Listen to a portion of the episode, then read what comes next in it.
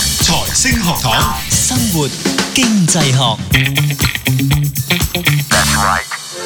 好，翻嚟生活經濟學咁啊！我哋上一節 Fred 老師，我哋講咗嗰個啊，即係喺非洲嘅國家係打呢、個誒、呃疫苗疫苗冇錯嚇、啊如果你咧就固定診所咧就得六個 percent，係整個流動佢嘆下咧十八個 percent，升三倍，係啦，醒多爆扁豆俾你咧三十九九個 percent，我哋知啦哇！真係我話加多支筆，唔知會唔會又多啲咧嚇？唔知我哋頭先咪喺度討論，其實加把花生會唔會再高啲？一路加上去係 或者加啲其他嘢咁樣樣。係啊係啦，咁我諗嗰個研究個結最重要結論，我哋就同大家講咗啦。咁亦都強調一個結果就係話，其實因為有好多成本係一啲固定成本嚟係嘅，咁所以咧，如果你係真係好多人願意去接種嗰個疫苗嘅話咧，其實整體嚟講個疫苗嘅成本平均嚟講咧，反而係跌咗嘅。咁而根據呢班學者嗰個計算咧，其實個疫苗嘅成本咧，其實跌咗接近一半，由五十六蚊跌到去得翻廿八蚊一支。咁所以其實你見到嗰、個誒慳咗嘅成本咧，其實係好多嘅，即係平均個成本。咁當然啦，去到呢一個位咧，我哋都仍然會可以問一個問題嘅，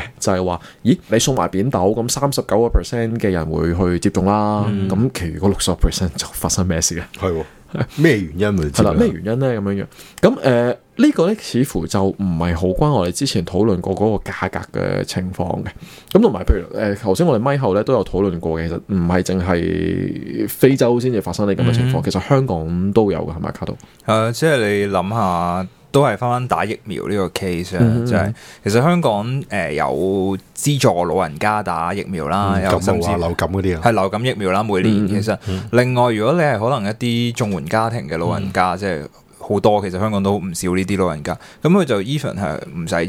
錢打嘅。咁、但係如果你諗下，如果你代入一個老人家嘅角度，如果需要你俾錢，講緊嗯係唔止一百蚊，可能係二百蚊咁 let's say，係叫你去打疫苗，咁、嗯我諗應該有好多老人家都係翻翻光問題，唔會係 我嘅，咁跟住就行開咗啦。係我食多兩粒橙咯，係啊因為呢一樣嘢就同我哋之前強調過嘅，呢個係一個預防性嘅冇錯措施嚟冇嘅，錯係啦，佢唔係一啲醫病嘅，即係你真係病咗，咁我一諗定大部分人都會睇嘅，會處理啦係啦係嗯啦。咁但係如果預防性呢個情況可能差啲。咁、其實咧，我哋發現呢一個咁樣嘅諗法咧，其實亦都唔係淨係喺疫苗嗰方面見得到嘅，尤其是我哋之前集中討論咧，都係講緊一啲相對比較落後嘅國家。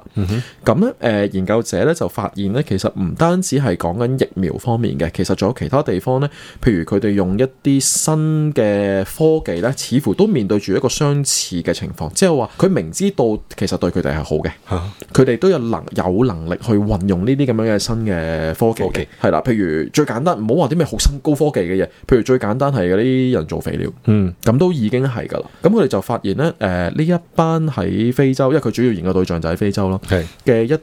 啲小農啊，係自耕農啦啊叫係嘛，係。係啦，咁佢哋咧都會有一個傾向咧，就係唔會咁容易去接受一啲新科技。嗯係啦，就個情況就同頭先講話唔去打疫苗一樣。佢明知，即係如果你問佢打疫苗係咪好啊咁樣，佢係好嘅，佢識答你好嘅，好係係好好嘅係，但係佢唔做嘅。係就算送埋扁豆俾你，好似頭先講，都係講緊三十九個 percent。係咯。咁另外嗰六十個 percent 發生咩事咧？咁樣樣，咁研究學人員咧都有嘗試去俾個解釋佢嘅，究嗯竟發生咩事咧？咁咧、就話咧，其中一個可能嘅解釋咧，就係、話，咦，佢哋嘅生活係比較困苦嘅。係啦，即係佢哋唔係好富裕啊嗯係好，要花好多時間喺係譬如耕田啊、係湊小朋友啊、做其他嘢方面。咁所以咧，其中一個解釋去講話點解佢哋唔去接種呢啲疫苗咧，就因為佢每日都太忙。嗯，佢每日所謂太忙嘅意思係佢每一日佢行常要做嘅嘢咧，其實已經攞晒佢嗰一日嗰個時間啦啊時間啦、精神啦，咁佢已經冇幾多時間咧去認真諗一啲比較 long term 嘅，同嗯埋一啲比較未發生嘅事物。係無論係頭先講嘅接種疫苗又好，嗯去嘗試運用譬如人工肥料係，即係化肥啊咁化嗰肥啲都好，佢哋明知道係好嘅，佢哋都唔會嘗試去做嘅，嗯因為佢哋就覺得而家第一就活得好地地啦，係啦，第二就係如果你要佢哋去用呢啲咁嘅新科技嘅話咧，佢冇精神冇時間去諗呢一啲咁樣係已嘢。經好逼人啦。係啦，即係生活已經好逼人啦，咁樣樣身。同感受，但係你一定唔係嗰啲咩自耕農生活逼人嗰啲先啊啦。嘿，我哋又唔唔好係，咁咁其實呢樣。樣嘢又唔係好 urgent，咁咪聽日先算咯。啊係啦，嗰個係咪啊態度 exactly 就係係啊呢樣嘢啦。即係你問佢進修持續進修好唔好？好一百個人一百個人都話好㗎，係咯，冇實話時間好啊㗎。嘛。係你唔係即刻做咯，咁你話明日復明日咁就啊即係做唔成啦啲嘢。去去去做下運動啦，抽時間啦，去唔係啦知咩啦。我知好，但我真係冇時間。係咯，真係唔睇得出唔做，我嗰啲咧係有好多種種原因嘅。OK，啊 係係啊，又或者其實我諗咧，佢講未必係話，即係可能忙係一種啦，即係講佢全副心機時間擺晒落去。今時另外一今日樣嘢就係站在佢哋嘅立場去研究嘅對象，我哋講呢一班可能係啱啱好，即係佢可能。係誒、呃、貧困，然後去嗯揾埋都係啱啱好。其實對佢嚟講，佢佢有可能覺得我聽日都唔知喺咪度㗎啦。咁我哦呢個我又另一樣點解要嘢冇錯去？即係嗰個現在係 occupy 晒所有嘢，未必係單純講話嗰個時間上面嗰樣嘢，係而係佢個 mindset 係擺咗喺今日嗰度啊。嗯，係啦，即係佢冇，即係我哋講緊頭先嗰樣嘢就係話，我打疫苗係為咗我將來嗯唔好病，我投資落去化肥係希望我將來嘅收成係會好好啲啲，嗯係但係站在佢嘅立場上，佢未必去諗緊嗰樣，我係諗緊，喂 OK 啦，咁我今日唔需要付出，咁我咪有多兩個錢用咯，嗯咁嗰樣嘢。嗱，卡圖呢一個解釋啊，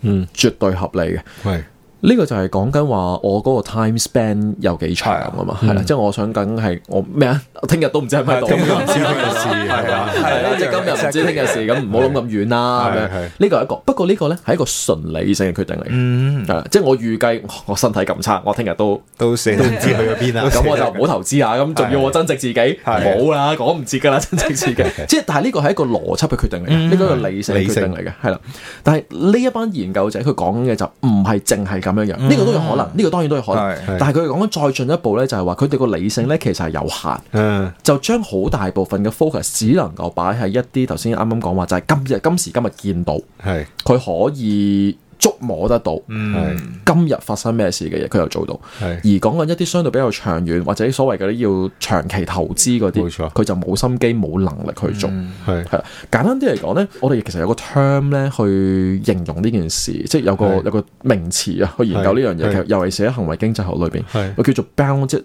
rationality，即係話你嗰、個你嗰個理性唔係冇理性，係不過你嘅理性其實係唔完唔完全。係唔有完美有局限嘅，係啦，有局限咁樣嘅意思，個局限就係擺咗喺今日嗯身處嘅環境裏邊，咁所以我哋有陣時會叫做係 present bias 嘅，嗯即係佢就係為咗今時今日而活咯。嗯係啦，咁所以就誒諗唔到將來。啱啱同卡羅講過，卡羅講過，如果佢一個好完整嘅嘅 explanation，咁佢個就係講緊我係明知 係啊，我都活唔過下年係啊。或者聽日，咁我就唔為下年，即係再後啲嘅時間去做投資啦，咁樣嘅。嗯咁所以我諗無論係點都好啦，其實我哋喺呢度都會見到一樣嘢嘅，就係話其實透過呢啲咁樣嘅實地嘅實驗，你真係接觸到一班真真正正有血有肉嘅人嘅時候呢，其實你可以得到嘅結論呢，就比起你匿埋喺辦公室嗯用理論去做，去推算或者係推敲係啦，或者用匿喺實驗室係用呢一個實驗室實驗。